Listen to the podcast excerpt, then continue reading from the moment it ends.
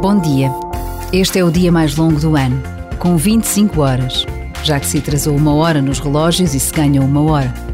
E num dia como este, faz sentido perguntarmos de que forma aproveitamos o tempo de cada dia.